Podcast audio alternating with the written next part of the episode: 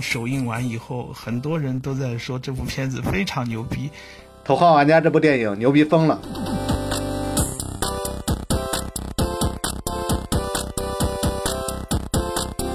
现在终于知道，我从小到大，在我哥的带领之下，像一个男孩子一样，天天打游戏，大概就是为了在等这部剧吧。从小的梦想就是在家里面搓 All You Can。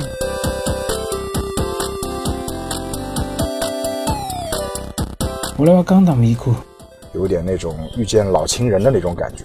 这是我见过的一部电影对另外一部电影最完美的复刻。总之，无论你是电影爱好者还是游戏咖，你都会在这部电影中产生共鸣。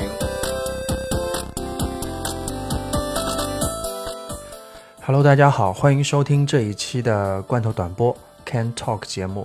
今天我是一号位鲍师傅啊，终于从五号位一路打到了一号位，今天就由我来 carry 全场。同时，这也是我们第三期头号玩家的节目。然后这也是属于第三把钥匙嘛。这一期我们会呈现所有玩家的主视角，然后听听他们怎么说。顺便我们也在音乐里面埋藏了一些属于那个时候玩家的彩蛋。那要是你听出了每一个 BGM 是什么游戏，请在评论区或是在我们的微信公众号告诉我们留言啊。关注我们的公众号就是搜索“电影罐头”四个字，你就找到那个绿色的 logo 就是我们了。啊，希望以后也能够听到你的声音。好了啊，我们这就开始。第一位真的是老朋友了，没想到也是一个深度的游戏玩家啊。他是在很早时候就已经关注我们的青雨，最近还帮我们的 盒子精脑花，顺便吃了好几次鸡啊。Winner winner chicken dinner 就竟然没有退群，真的是特别不容易。就我们来听听他怎么说。前面他说了啊，牛逼疯了。Hello，大家好，我是近期沉迷于吃鸡的星宇。嗯，现在的我除了吃鸡，已经暂时没有玩其他游戏了。嗯，但最爱的游戏还是那种走剧情的 RPG 游戏。嗯嗯，《头号玩家》这部电影我已经完成了我的目标，就是电影院三刷，因为这部电影是给我带来了近两年来最佳的 3D 效果体验。嗯，等出了资源以后，肯定会一帧一帧的再去刷几遍，然后找出各种。各种各样的梗，嗯，在第一次就是看这这部电影的时候，当它出来各种动漫、游戏，还有电影里的人物和设定的时候，当时真的是血脉膨胀，肾肾上腺素也飙升到了极点。嗯嗯，这部电影就是给我们这种动漫、游戏还有电影迷的一场狂欢，里面出现的各种眼花缭乱的梗，让我们不得不佩服七十二岁的斯皮尔伯格，照样可以抓住。我们这些观众的内心，他让每一个亚文亚文化圈子里的人都可以在这部电影里找到属于自己的乐趣。他将这部电影变成了属于我们的一场游戏。嗯，这部电影所涵盖的游戏种类之广，游戏人物之多，这种版权肯定是需要花费很很多的钱。这也是，这也就是斯皮尔伯格了。如果换一个其他人去刷脸的话，肯定这些版权有很多都拿不下来。嗯嗯，说一个最大的情感爆发点嘛，就是大东变身高达的那一段。当大东在那个飞行器上就是跳下来的时候，变身高达说了一句“我来哇刚大木一口”，当时整个电影院都爆发了一阵欢呼。嗯，当时真的是。心情也爆到了极点，嗯，再说一下电影里的彩蛋吧。总感觉说一下第一个彩蛋，就是第一个彩蛋总感觉设置的有点简单了，严重低估了玩家的水平。嗯，就是倒着开车这种梗，能在电电影里五年都没人解出来，真的是不可思议。我想，如果在真实世世界中，我我发现，我感觉不超过五天的话就会被发现。再说一下第二个彩蛋，就是关灵关于闪灵的那个，嗯，能在电影院里看到库布里克的闪灵，也算是一大幸事了。这个就没什么好说的了。嗯，说一下第三个吧。第三个彩蛋，第三个彩蛋给我们带来一个思考，就是我们在玩游戏时，我们究竟在玩什么？我们去为了所谓的名次，还有更好的装备，去花费了我们。大量的时间，还花费了去氪金，花费了大量的金钱，然后我们究竟最后得到了什么呢？还有就是与它对立的，就是我们玩游戏就是纯粹的去体验游戏，然后体验游戏给我们带来的乐趣，然后体验游戏给我们留下的一段经历，这是一个让我们以后值得思考的一个问题。在电影的结尾，哈利迪说了一句“感谢你玩我的游戏”，然后关门离去。我想这句话也是斯皮尔伯格想对我们说的，就是感谢你们来看我们的我的电影。嗯，当时听到这句话的时候，也感动的感动的不行。还有一个现实中的梗，就是这部电影的导演原定就是我的偶像诺兰，但是。这个里边的反派也是叫诺兰，最后诺兰没有拍成这个电影。如果诺兰去拍这个电影的话，肯定不是斯皮尔伯格这种风格。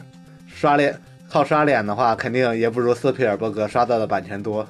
嗯嗯，我说的差不多就这些了。最后从我的角度来总结一总结一句话吧，就是说《头号玩家》这部电影牛逼疯了。谢谢。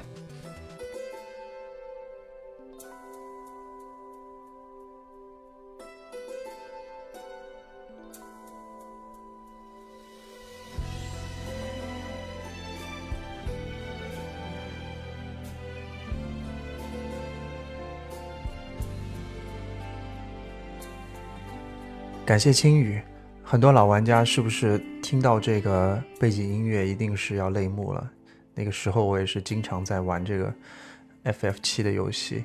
接下来呢是一个可爱的妹子啊，悠悠讲，然后可别小看，她绝对是玩家无疑，除了声音可人，专业上面也非常扎实。这次录音。还借用了特别专业的影棚，还帮我们切了很多气口，非常感谢他的努力啊！听说他也要开自己的电台，在这里我们也帮他做一下预热啊，同时表示瑟瑟发抖。那让我们一起来听听他是怎么想。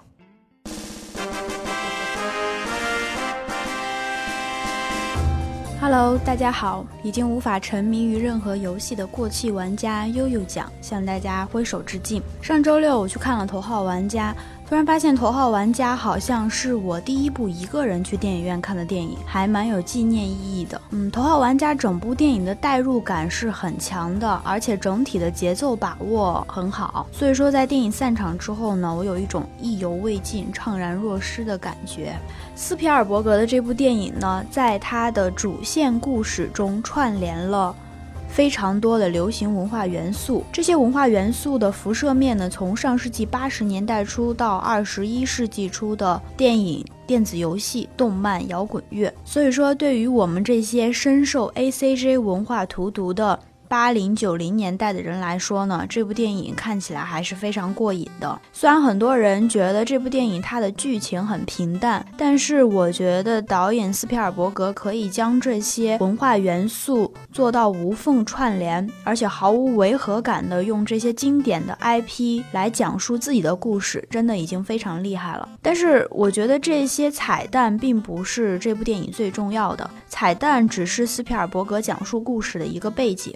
头号玩家电影本身的剧情，在我看来就是一部宗师级的游戏玩家速成指南。因为电影中的绿洲创始人，他是游戏世界当之无愧的头号玩家。他在游戏中设计彩蛋的目的，其实就是为了寻找一个与自己三观相同、可以继承自己遗志，甚至超越自己的接班人。而主人公在寻找绿洲彩蛋的过程，从他自己的角度上来说，是在一步步的解锁绿洲创作。者内心世界的过程，但是从绿洲创作者的角度上来说呢，是他在通过这个游戏关卡。考验玩家的一个过程，他想要寻找的是跟他同样类型的人，所以真正的头号玩家应该是一个没有功利心的纯粹的理想主义玩家。在这部电影的最后呢，游戏创作者向男主人公说了一句话：“谢谢你玩了我的游戏。”嗯，这块儿其实还是挺感动的。在这里，我也非常的感谢这部电影，让我了解到了玩游戏最重要的是带有一份心情。现在终于。知道，我从小到大，在我哥的带领之下，像一个男孩子一样，天天打游戏，大概就是为了在等这部剧吧。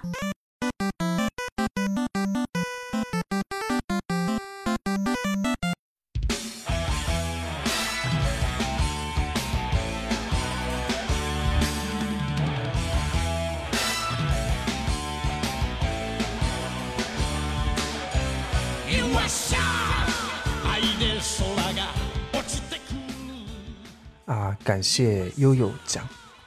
接着是一位新朋友曼咖，那是一位声音非常清亮的小哥哥，在我们群里的那个头像也特别特别逗，特别佛性。来，我们来听听他怎么说的。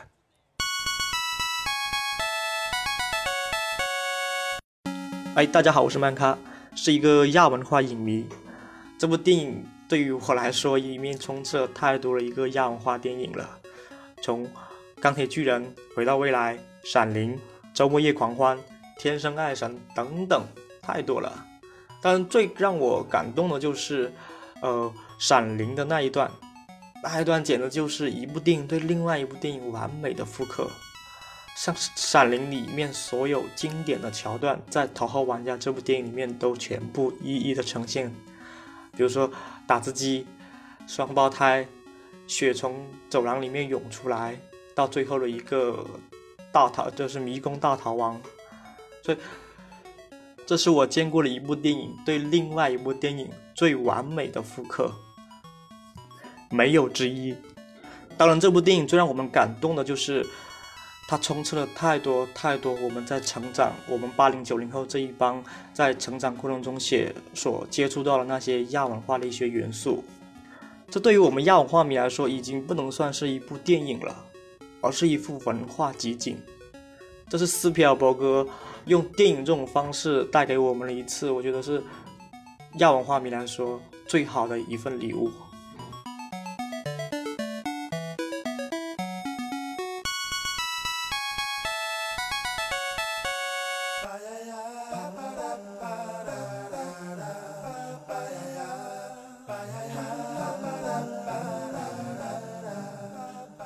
啊听到这个背景音乐的开头，那几声出来之后，可能很多老爷的爱好者就会跟我一样非常激动不已啊，脑中会浮现出方 Gimo 的那个小皮裤。虽然这不是蝙蝠侠中最亮眼的一部作品，但是啊，我相信一定是最有趣的，因为这里面有我非常喜欢的那个谜语人。接着是一位啊职业的游戏美术，同时也是。欧美的漫画和电影的一个深度爱好者叫仙桃，感觉和之前的漫咖那头像是非常匹配啊，名字是非常的佛性。他的有很多观点呢，感觉一定会说到很多漫迷的心坎里。来，我们来听听他是怎么说的。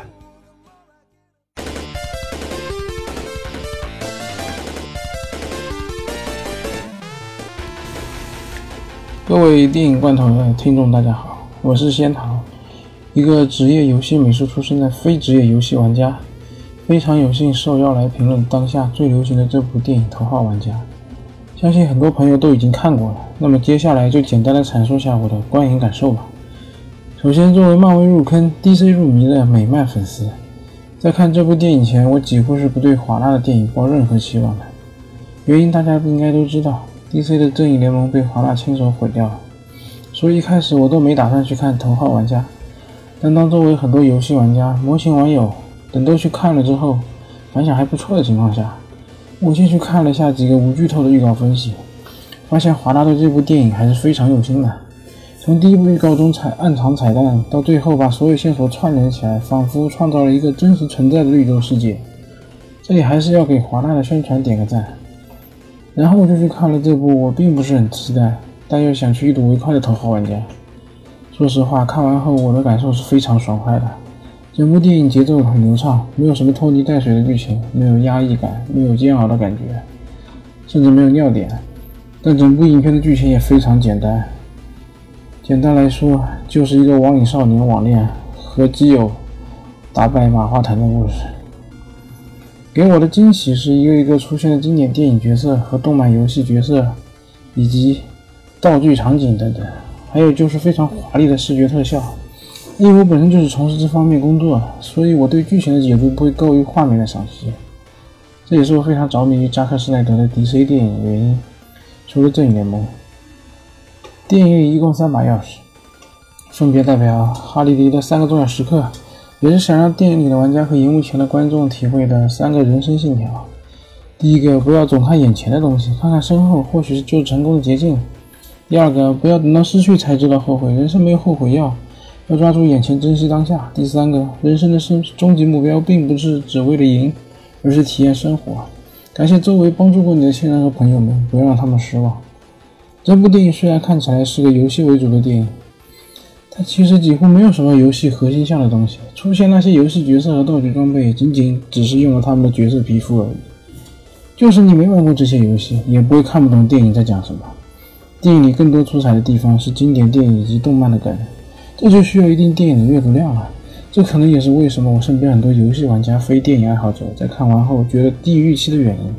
具体的梗在这里我就不多说了，大部分百度也可以查到。我主要想说一下，我最爱的动漫角色超人变成了反派的皮肤，而超人的速激、卢瑟的经典语录却在影片里是正义的大 boss 哈利迪最爱的电影台词。这个设定让我非常惊喜。大部分情况下，超人都是光明仁慈的一面。而卢瑟都是不择手段的那一个，但这里却反了一下。哈利迪现实不善言辞，虚拟世界伪光正下个神；而诺兰现实世界伪光正，一切为了玩家，在背地里却不择手段，想尽办法想让所有玩家变成他圈钱的傀儡。这种角色冲突让我觉得，这个设定不就是那些现实和虚拟两种性格冲突的真实写照吗？然后关于赛车，第一次全程无 BGM，第二次找到捷径后全程 BGM。这段这两段戏的冲突也非常棒，第一次紧张刺激，第二次欢快愉悦。斯皮尔伯格实在太会运用音乐了。然后关于闪灵，我能说这个场景和电影角色的融合实在太棒了。斯皮尔伯格不愧是斯丹利·库布里克的故交，也许未来电影就是这样的一种体验方式吧。然后关于高达，我个人觉得这段非常出彩的，而且这里大同变身用了日语，我来刚打迷库。非常有日本特摄片的既视感。话说本来这里要用到奥特曼的，但因为版权原因实在可惜了。不过说回来，如果高达换成 EVA，我觉得会更贴切那个滴滴滴倒计时的设定。也许高达登场是万代想在欧美市场再强推一下高达吧。毕竟环太平洋二也有高达登场，但演出效果比头号玩家实在差太多。另外，据说大东在原作是真的战死了，这可以说是非常日本，非常神风。电影的改编我觉得还算不错，至少大团圆。最后游戏里的韦德问了虚拟角色的哈利迪：“你到底是谁？”不寒而栗啊！下一集可能就讲人类意识大战人类了。回到现实，主角韦德最后手捧通关彩蛋时，诺兰并没有开枪打死他，所以诺兰其实到最后他也只是一个玩家而已。他内心也是希望出现第一个游戏通关者。当今这个信息爆炸的时代，很多玩家在看到别人玩游戏比自己好。或者和自己游戏理念不一致时，会用言语去抨击、讽刺或者挖苦他。在我看来，这些玩家应该学习诺兰，至少诺兰只想用充钱玩家的特殊权利打败那些普通玩家，但最后发现自己也只是个普通玩家而已。感谢斯皮尔伯格给所有没有长大的玩家带来的惊喜，一个八零到九零年代流行文化史的童话电影故事。以上就是我对头号玩家的观影感受。最后，谢谢大家听了我的评论，谢谢。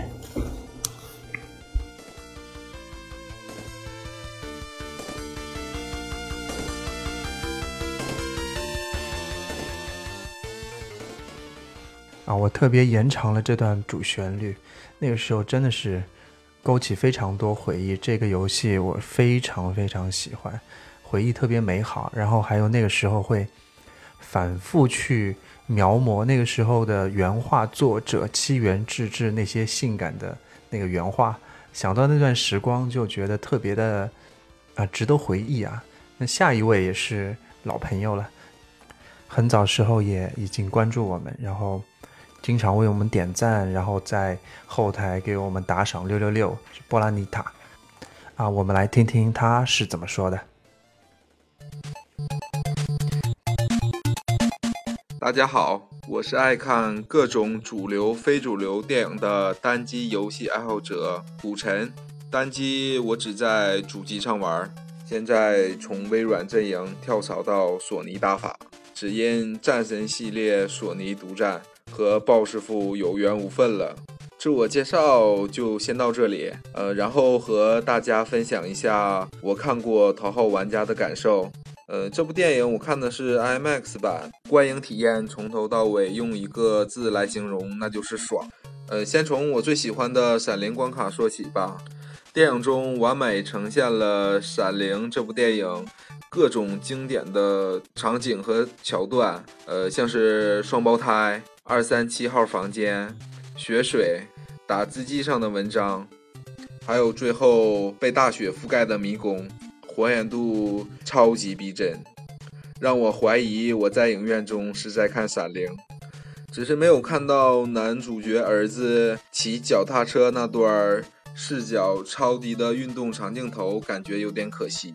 呃，再说一下关于电影内容之外的感受吧。我看的场次上座率几乎是百分之百。当观看的过程中出现像是金刚、哥斯拉，呃，还有高达这样的燃点时，在场的观众都不约而同的鼓掌。当影片后期出现加一条命这样的反转时，影院里也会有一些惊呼。大家的观影感受感觉是连接在一起，呃，这是我看其他电影没有的感觉。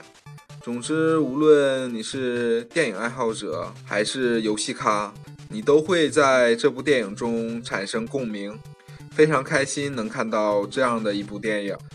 最后，感谢罐头提供这次机会和大家分享我的感受，也希望电台越办越好。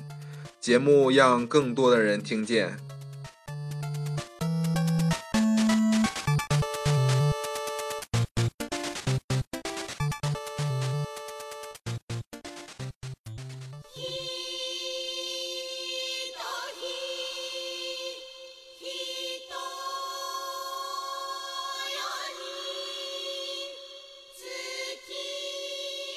接下去是一位非常有活力的小哥哥，经常在我们群里面发言，感觉他看过所有最新的剧，还时不时能够有时间帮我们找图和搞音乐。然后呢，年纪轻轻，然后还转职过无数次，做过设计，会大数据，同时也拥有各种各样的高端设备和专业技能。哎，年轻真是好呀！然后我们来听听他的一些看法。小哥哥声音还蛮萌的。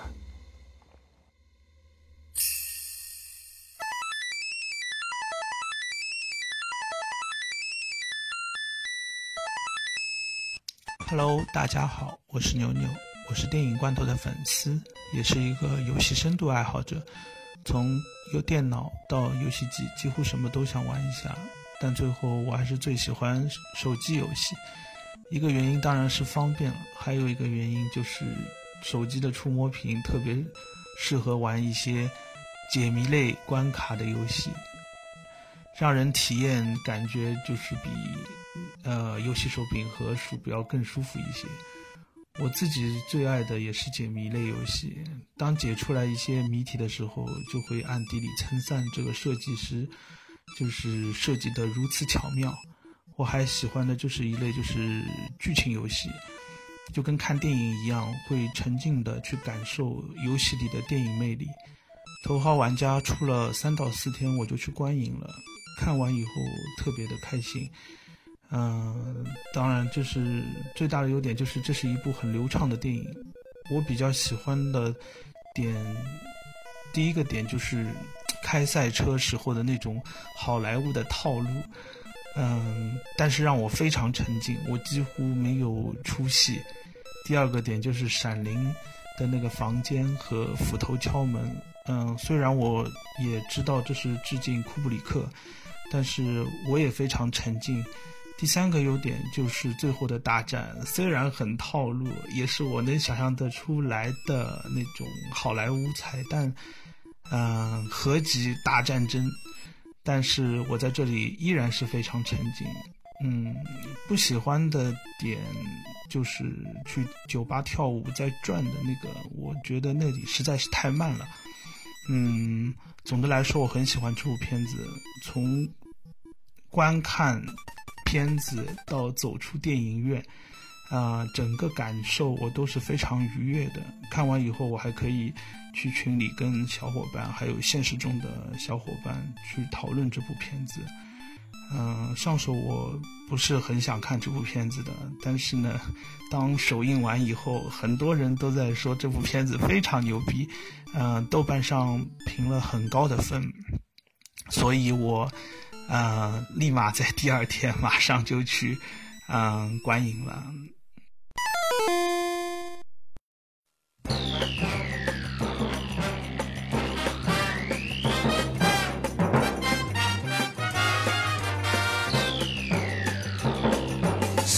にそびえる黒金の城スーパーロボットマジンガー Z 無敵の力は僕らのため啊，首先感谢牛牛，然后前面我们听到的那段音乐，那段非常复古的音乐是来自永井豪大神的作品。那永井豪那也是一个非常牛逼的人物了。 啊，我们知道那个德尔托罗，德尔托罗见他都要要要索要签名，你知道吗？那最后两位都是嘉宾，第一个是来过一次，也将会继续来的九曲布鲁斯，下一次可能他会帮大家来普及一下关于棒球的一些姿势。啊，他的录音分为前后两段，前面一段录的还挺欢脱的，声音非常的高清。后面一段的时候，可能是由于某些言论，它被装进了一个盒子里，这种感受啊，我们来听一下。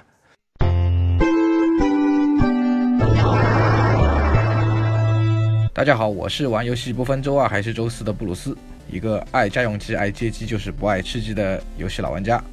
从小的梦想就是在家里能抽 All You Can。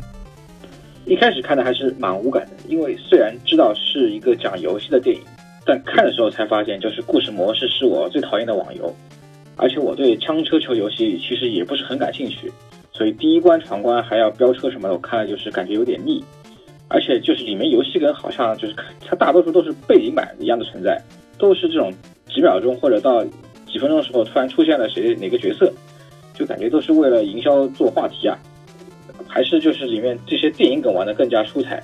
就比如说，主人公他第一次闯关赢了以后去买的那个道具——泽米基斯魔方，就是那个泽米基斯他本来就是回到未来的导演，就是这个魔方的效果也是让时间倒流，就是感觉挺妙的。而且当中那个闪灵的大战场景运用的也是跟游戏感觉结合，也是很有趣。最后那个机器人大战，它果然就是不会少掉那个致敬 T 八版的那个经典的大拇指的 pose。高达出现的那两分钟实在是爽爆了，就虽然就是感觉得到司导他应该没有看过，也不会去关心高达原作吧，就是因为原作高达的经典 pose 他一个都没有用，但那个战斗的效果，我靠，那个爽快感已经足够吊打万代了。呃，然后现在回忆起来，还有那种奖命啊、阿多肯啊这种情怀，都让我感觉会印象蛮深的。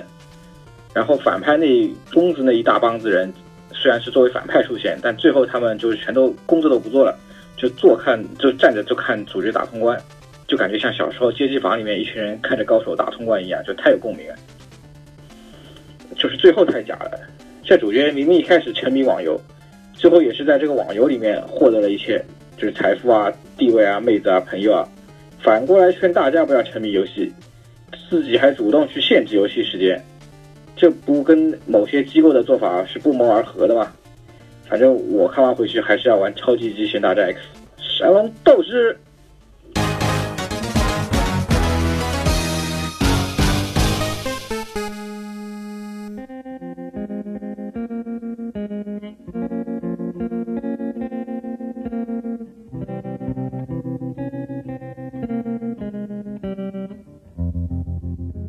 感谢一下我们的三十条命的九区布鲁斯。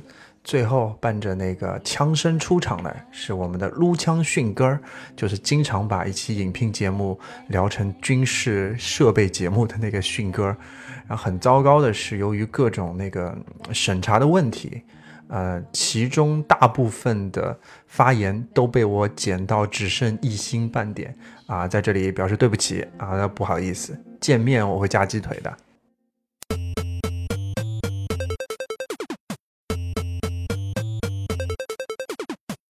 大家好，我是迅哥。那鲍师傅约我说这段关于头号玩家的这个评论已经差不多一个星期了嘛？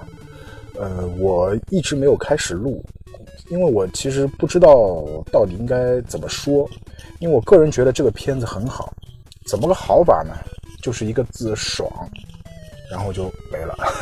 我估计这个就只能说这么一点了。但是为了表现出我的深刻，是不是就一定要说一点就是这个电影不好的地方呢？要不然也凑不够这个时长。但是我想了半天，实在编不出一句能够骂他的话。我我我觉得我不得不承认的是，就是这个影片里高达凌空跃起的时候，我觉得我内心是有一些感触的。这种感触感觉就像有点那种遇见老情人的那种感觉，就是很感慨的那种感觉。好吧，那我差不多就说这些。我觉得再说下去，可能有些观众要 对我扔砖头了。好吧，谢谢。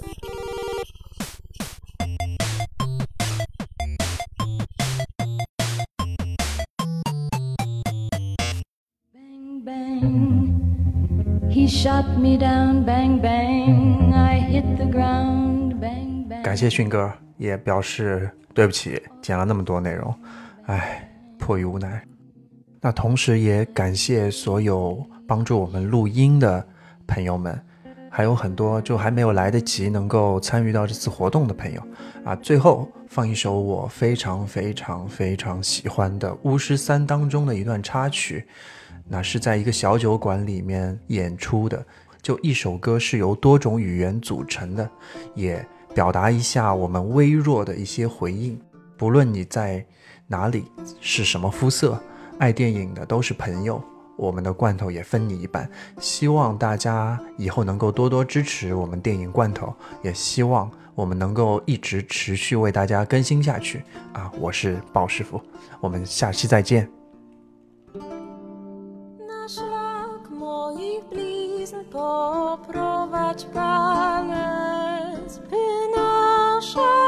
Drogi spleść gwiazdom na przekór. Otwórz te rany, a potem zalecz, aż w zawiły losu ułożą się wzór z moich snów. Uciekasz nad ranem, cierpka jaka